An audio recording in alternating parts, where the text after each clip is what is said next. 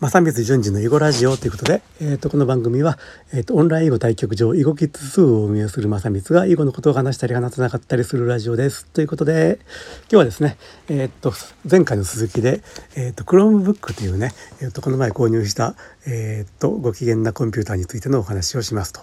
えー、とね前回ねこれがまあ Google Chrome を使ったそのウェブアプリとかねいろいろ使えるというものに加えて Android のねえー、とアプリも使えてなかなかね使い物になるんだよっていう話をしたんですけどもそれに加えてですねこれですごいことがですね Linux っていうのがですねあのもう標準でっていうかもう設定画面からはもうワンタッチで、えー、と使えるようにできてですねでこれがまあまあまあ、特にねあのソフトウェアエンジニアにとってはもう涙ちょちょぎれるぐらい嬉しいというか、えー、っとこれがあるとないとでねもう天と地の差なんですけどもまあでもそうでない大方の人にとってはまああの Linux 何それ美味しいのっていう感じだと思うんです。で思うんですけどもいやいや美味しいんだよって話で、まず、えー、と一般的に美味しいって話をするとこの Linux が使えることによっていくつかのね Linux あの Android にはないアプリがね使えると。まあえー、と具体的に私が今実際入れてみてるのが、えー、とリブレオフィスっていう、まあ、マイクロソフトオフィスの、まあ、互換というか、えーとまあ、表計算ワワープロ表計算、えーと、その他の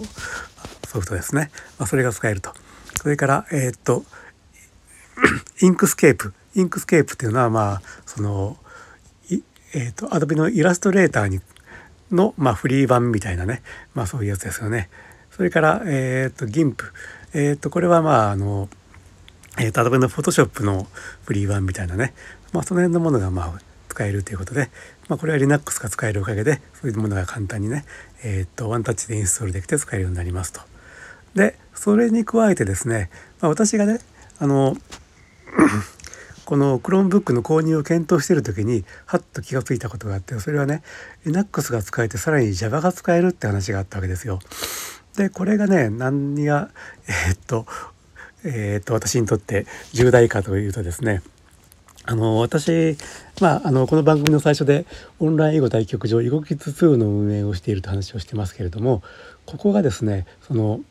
えー、ここの対局をしようと思うと Java というものを使わないとできないんですがこの Java っていうのがねもともとライトワンスランエブリフェアだったかな、えー、っと1回書けばどこでも動くというのが売りでつまりまあもともと Windows のパソコン Mac のパソコン Linux のパソコンとかあった時にそれぞれ用にそのアプリというかプログラムねえっと、作り分けないといけなかったのが、まあ、Java っていうのはその違いを吸収する仕組みがあって、えっと、一つ書いた一個の同じプログラムがその全ての環境で動くというものなんですけどもそのおかげさまで、えっと、私のとこの EgoKids2 も、えっと、Windows のパソコンでも Mac のパソコンでも Linux のパソコンでもねまあ一応動いてるんですよ。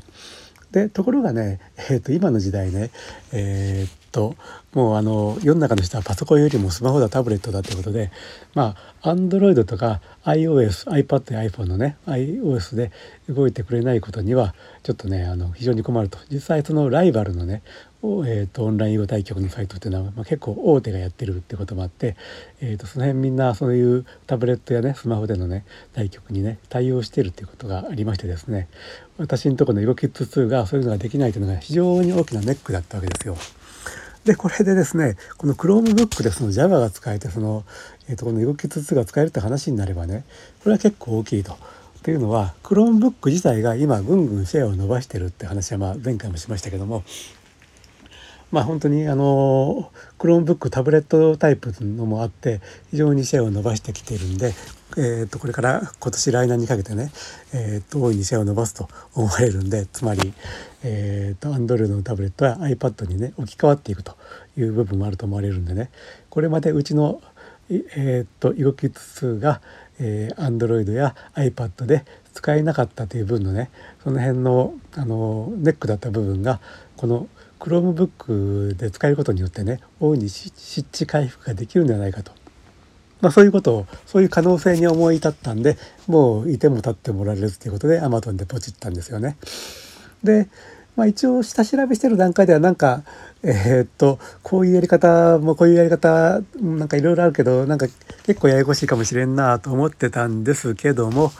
いざ物が届いてねえー、っとまあ、もしこのやり方で一発でいけたらめちゃくちゃラッキーと思ってたやり方を試してみたらですねそれでいけちゃったんですよ。まあ、つまり Linux を入れてコマンド一発入れたらもうそれでその動き図数がねえ、っとこの小型軽量安価なね Chromebook でね、え、っと使えるということになりまなりましてですねそれでもう一昨日はもう大興奮というかえ、っとことになりましたと。いうことで今日もちょっと,、えーと、興奮気味にバーッと喋っててなんか相当、えーと、わけのわからんこともあったと思うんですけども、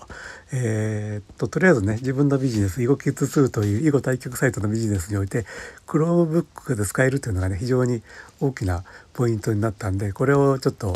え、ー、とね使ってまあ Chromebook を商品にしたなんかのキャンペーンとかねそういったことも考えていこうかなと思ってる今日この頃というかこの3日間ですという話でした。